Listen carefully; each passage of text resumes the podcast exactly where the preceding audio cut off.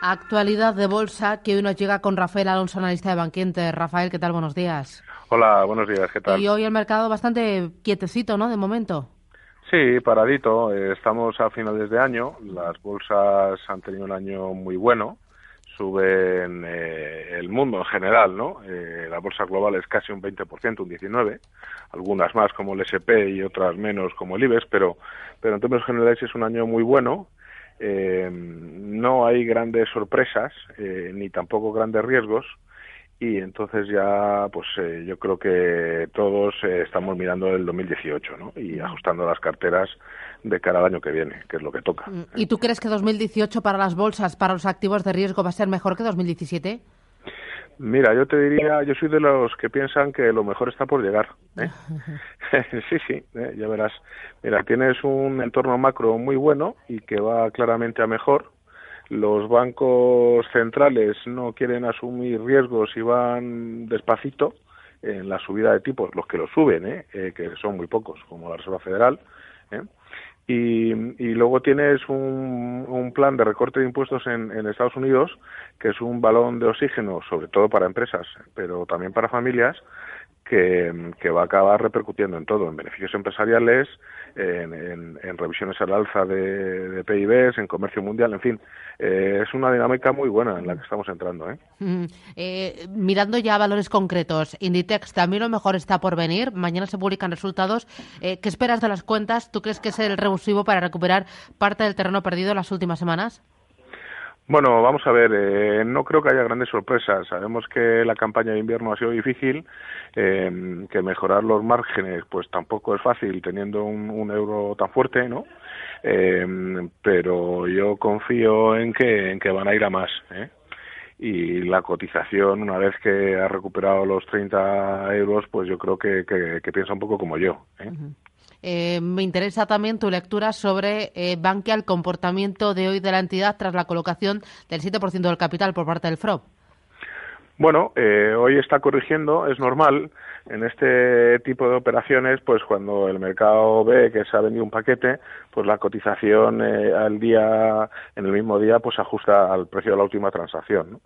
La verdad es que ha sido a 4,06 euros, que sobre el precio de ayer es un descuento del 2,6 y no está mal, porque en este tipo de operaciones, pues los inversores institucionales, por, por poner, por hacerse con un paquete importante, pues suelen exigir descuentos de entre el 3 y el 5, ¿no?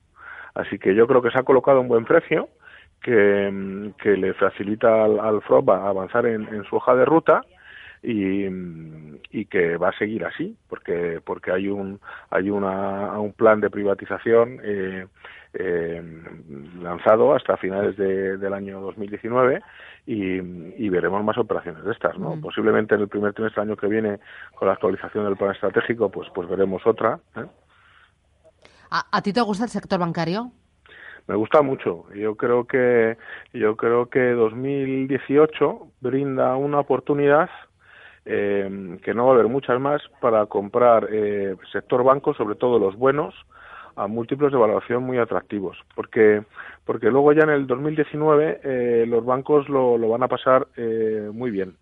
Digo que lo van a pasar muy bien porque eh, los volúmenes de crédito van mejorando, eh, los balances, salvo excepciones pequeñitas por ahí, eh, y de entidades no sistémicas, pues están saneados, eh, en la regulación eh, parece que hay un consenso internacional como que ya está bien, ¿no? que no hay que presionar más, y luego vendrán las subidas de tipos, ¿no? que no serán antes de 2019, pero que el mercado ya empezará a anticipar. Y yo pienso que eso será en 2018.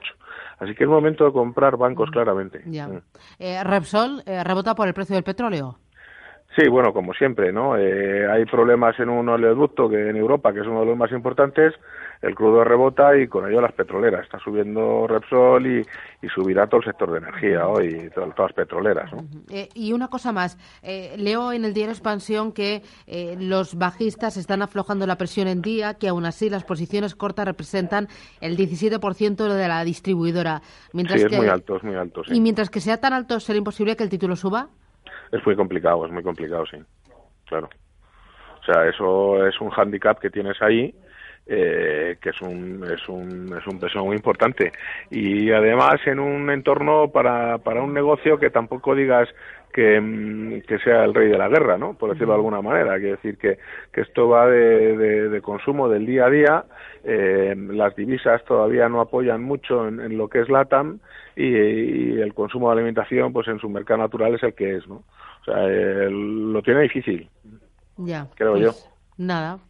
Oye, dame tres valores que lo tengan fácil. Qué difícil me lo pone. Bueno, te voy a dar eh, te voy a dar dos bancos, ¿no? Eh, Santander, BBVA, ¿eh? Em, y luego, pues eh, yo creo que se pueden comprar industriales también, eh, por el momento del cíclico. Estoy empezando en ArcelorMittal o Acerinox, ¿no? Eh, estos valores lo van a hacer muy bien. ¿eh? Eh, vamos a ver cierta rotación, ya, ya ha empezado, hacia, hacia sectores que se benefician del ciclo y, que tienen buenos fundamentales, como los bancos, y que además cotizan a, múltiplos atractivos porque son inferiores al, conjunto del mercado. Muy bien, pues me quedo con, con esos valores. gracias, que tengas buen día. un abrazo, un placer. Adiós, Rafa. Adiós, chao.